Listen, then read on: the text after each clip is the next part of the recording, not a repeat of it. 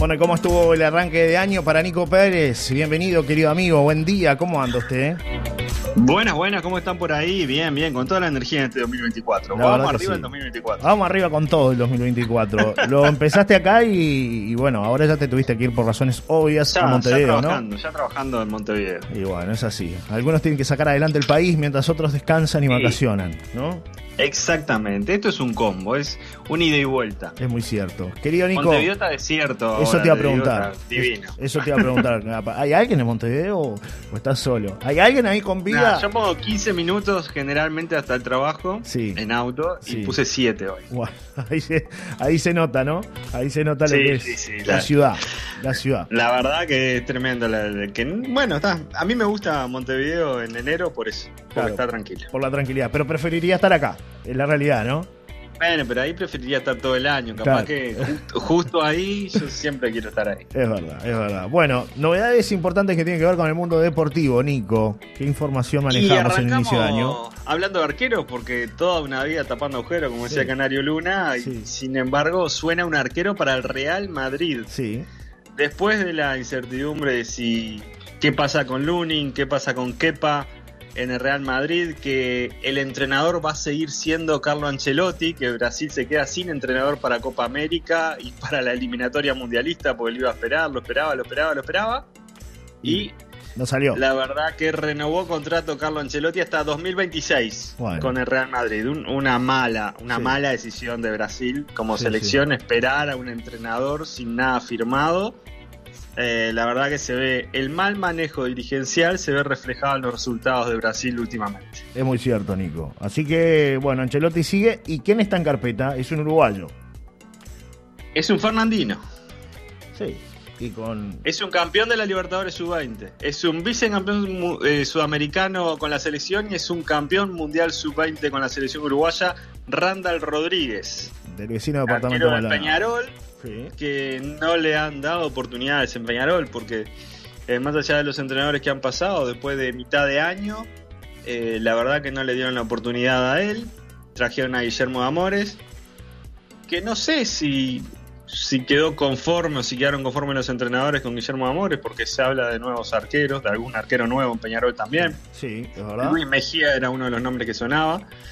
Lo cierto es que prácticamente dejan ir a Randall Rodríguez y después todos se suben, ¿no? Si le va bien, Obviamente. se suben, como suele pasar en el fútbol. Eh, todavía no está confirmado esto. Sí hay una idea institucional de Real Madrid de contratar al arquero de 20 años y que haga lo, lo que hizo Federico Valverde, el proceso de ir un año al Castilla, que es la, la filial del Real Madrid, y después que tenga la posibilidad de atajar en primera división. Habrá que ver qué pasa en las próximas horas, pero Real Madrid suele pensar en proyectos y realmente eh, que esté ya en la órbita y que sea tapa de AS, un diario español de los más leídos, me parece muy importante para, para el fútbol uruguayo y en particular para Randa Rodríguez. Porque además los arqueros, dígame alguno que haya atajado en España últimamente. De Uruguay.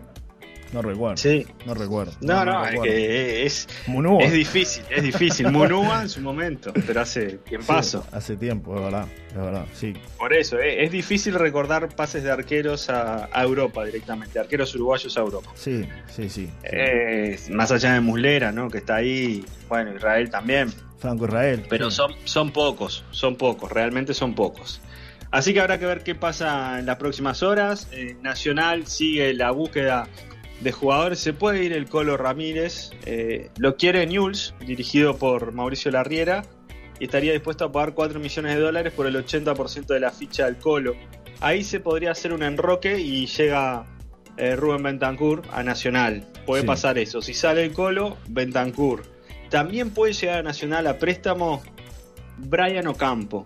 Brian Ocampo. Es una posibilidad. Está en el Cádiz, Puede Brian, ¿no? Sí, está en el Cádiz y puede llegar a préstamo a Nacional para tener más minutos, porque él no está teniendo tantos minutos. Así que habrá que ver. En Peñarol me dicen que hoy presentaría por lo menos un par de jugadores más, más allá de Cangrejo Cabrera. Habrá que ver si presenta, porque se habla mucho, se habla mucho, pero se concreta poco. Quería a Lema, zaguero que ya estuvo en Peñarol, pero que en las próximas horas va a firmar por Boca, lo llamó Aguirre, pero el jugador ya decidió que quiere jugar en Boca. Sí. Lo llamó Román, ¿no? Lo llamó Román. ¿Eh? Lo llamó Román. Sí, sí, sí.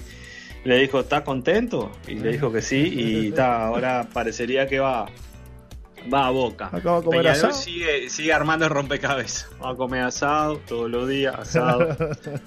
Hoy asado, mañana asado, pasado asado. Y Riquelme está feliz.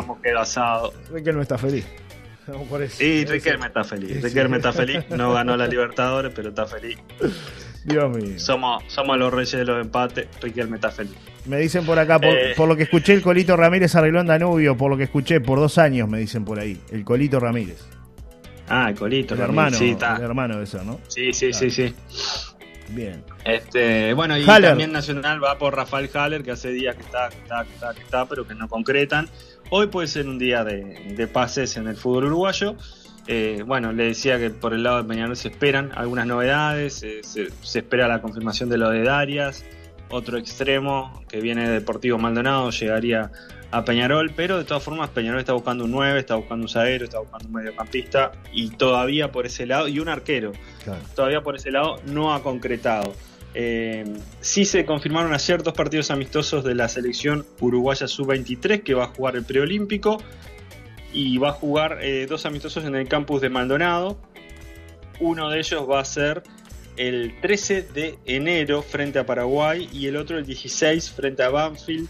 Ambos partidos en el Estadio Domingo Burgueño Miguel de Maldonado. La selección debuta el 24 en Venezuela contra Paraguay. O sea que el primer partido oficial que tendrá en el preolímpico y va a jugar un amistoso con esa selección. Cosas que no se suelen dar, pero que en esta sub-23 se va a dar. Me parece que es inteligente por parte de Marcelo Bielsa enfrentar a un rival. Si le dieron el ok, está bárbaro, ¿no? Claro.